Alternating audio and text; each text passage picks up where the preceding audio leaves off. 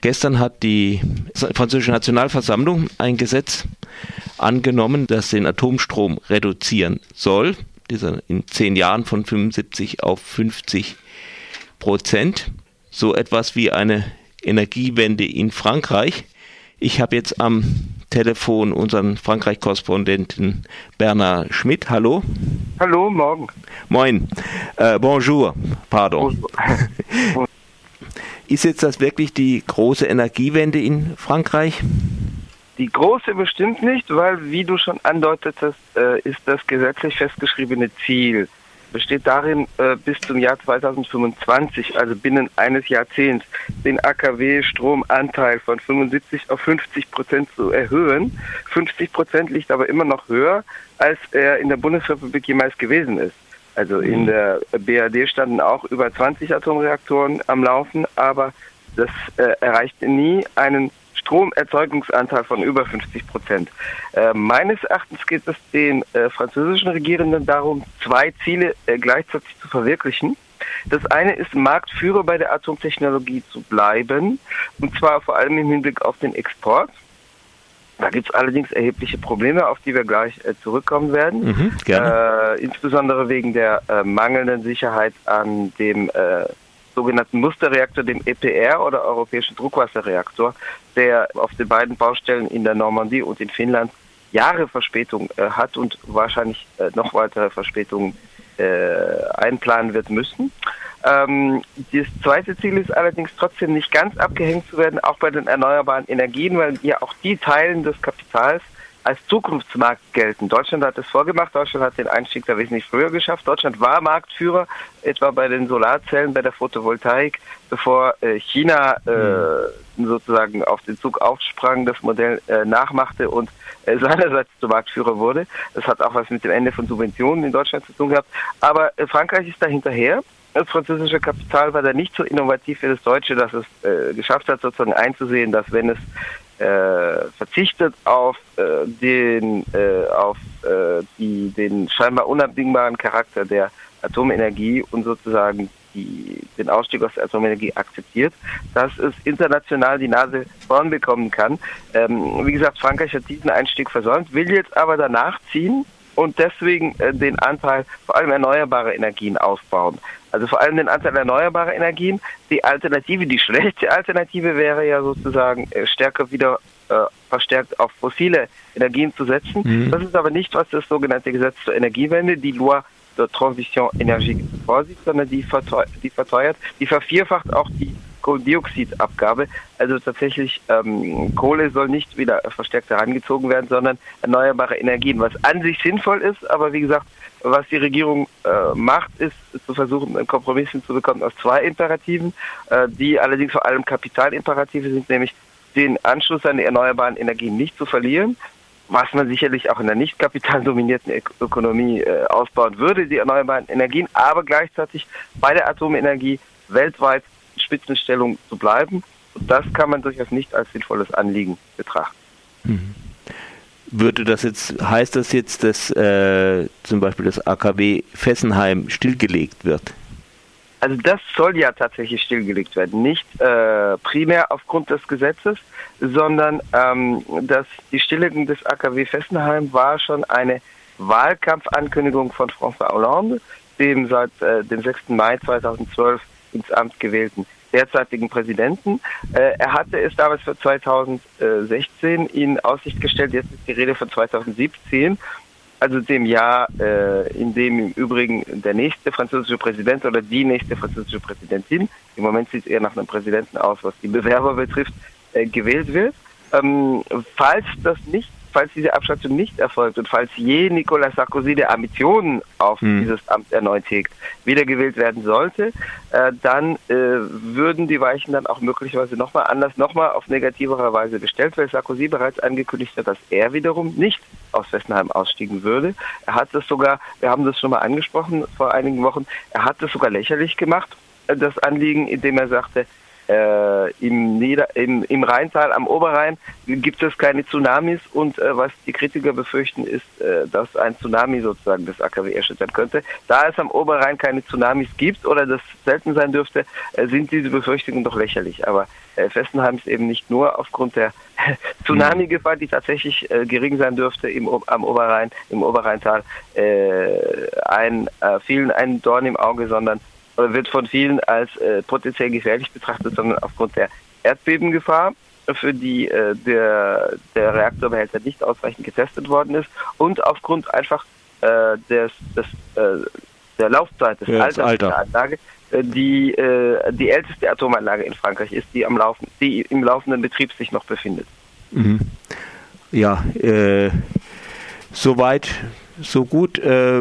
Wenn sich eben zwei, äh, 2017 da äh, zum Beispiel Sarkozy oder ein anderer konservativer mhm. Präsident rankommt, dann könnte die Sache also nochmal gekippt werden, also nicht nur Fesselheim, sondern vielleicht ist die gesamte Richtung der Energiepolitik. Also das glaube ich insofern nicht, weil das Gesetz ja schon längerfristige Weichenstellungen vornimmt mhm. und auch Investitionsprogramme einleitet. Also zumindest äh, generell, dass der Anteil erneuerbarer Energien hochgefahren wird. Also was auch in einer nicht kapitalistischen Ökonomie sinnvoll wäre. Wie gesagt, da ja. müssen natürlich den Anteil noch wesentlich höher ansetzen.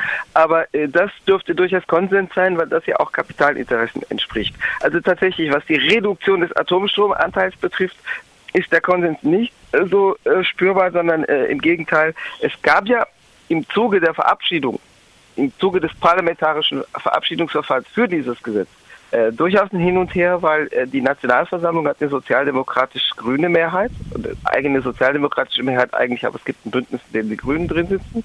Der Senat, also das Oberhaus des französischen Parlaments, mhm. hat aber eine konservative Mehrheit. Äh, seit 2014 wieder, die war kurzzeitig unterbrochen zwischen September 2011 und Dezember 2014. Und der Senat hatte ja im April 2015 äh, während der Lesung des Gesetzentwurfs im Senat äh, das Ziel der Verringerung des Atomstromanteils von 75 auf 50 Prozent einfach rausgekickt, ersatzlos gestrichen und die Nationalversammlung, die im Streitfall zwischen beiden Kammern das letzte Wort hat, die Nationalversammlung hat es wieder hineingenommen. Das heißt, die Konservativen würden sich nicht unbedingt an dieses Ziel gebunden fühlen. Nun ist es allerdings so, dass äh, das auch nicht unbedingt einfach wäre für eine konservative äh, Regierung, einen konservativen Präsidenten unter eine konservative Regierung. Also das könnte Nicolas Sarkozy sein, das könnte auch etwa beispielsweise Alain Juppé sein, der, wenn man die Umfragen betrachtet, ein aussichtsreicher Kandidat dieses Lagers ist. Und nach derzeitigem Stand, die Wahlen sind in ein, ein und drei Vierteljahren, also in, zwischen anderthalb Jahren und mhm. zwei Jahren, aber im Mai, äh, April, Mai 2017. Aber nach derzeitigem Stand würde dieses Lager die Wahl gewinnen und es müsste nicht Nicolas Sarkozy sein, es könnte wie gesagt auch Alain Juppé sein, aber wer von diesen es jetzt immer wäre, wenn er denn zu Präsidenten gewählt wird, er hätte es trotzdem schwer, den Atomstromanteil schnell wieder hochzusetzen, also sozusagen das Ziel äh, schnell wieder ambitionierter zu machen mit einem höheren Atomstromanteil mittel- und längerfristig. Deswegen, weil es A, eine Überalterung der derzeit laufenden Reaktorengeneration gibt. Zwischen 2019 und 2024 äh, erreichen die Hälfte von ihnen die vorgesehene Altersgrenze und müssen dann entweder neu nachgerüstet werden, was aber ebenfalls teuer ist, oder ausgetauscht werden. Für den Austausch stand bereits theoretisch der EPR oder europäische Druckwasserreaktor, European Pressurized Reactor oder EPR auf Französisch und der, äh, der EPR befindet sich im Bau seit 2007, 2008 in der Normandie, in Flamanville und in Finnland.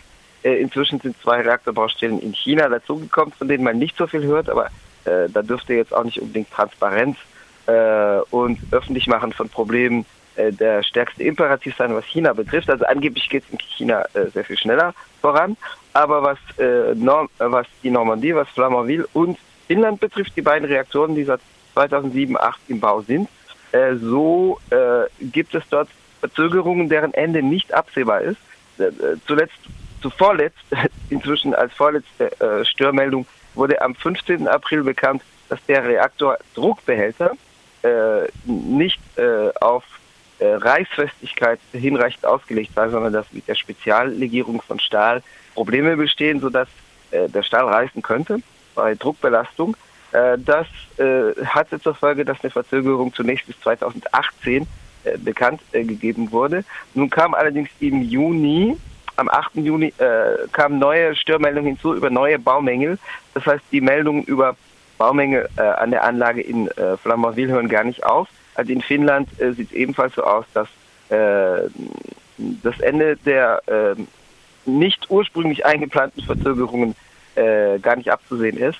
Äh, das heißt, ein ambitioniertes Ziel, was sagen würde, wir fahren den Atomstromanteil schnell wieder hoch und wir wollen wieder bei 25 Prozent liegen im Jahr 2025, die hätte mit diesen organisatorischen Problemen zu kämpfen. Insofern vermute ich, dass ein konservativer Präsident zwar eventuell als Symbol zum Beispiel Fessenheim nicht vom Netz nehmen könnte, falls es bis dahin nicht vom Netz sein sollte. Also wenn die Anlage definitiv runtergefahren ja. ist, wahrscheinlich nicht wieder angefahren. Aber sollte dieses AKW nicht vom Netz sein, zum Beispiel weil François Hollande äh, mit seinem berühmten äh, Kompromiss suchen bzw. seiner Kompromisssucht äh, das nochmal bis auf die Wahl, bis nach der Wahl verschoben haben sollte, äh, dann ist möglich, dass ein solches Symbol äh, ausgewählt wird und gesagt wird, wir äh, wir wählen jetzt eben das Symbol und schalten diese Anlage nicht ab, aber mh, gleichzeitig sozusagen künftige Stromversorgungspläne, also die auf Atomenergie basieren, werden trotzdem mit diesen Schwierigkeiten zu kämpfen haben.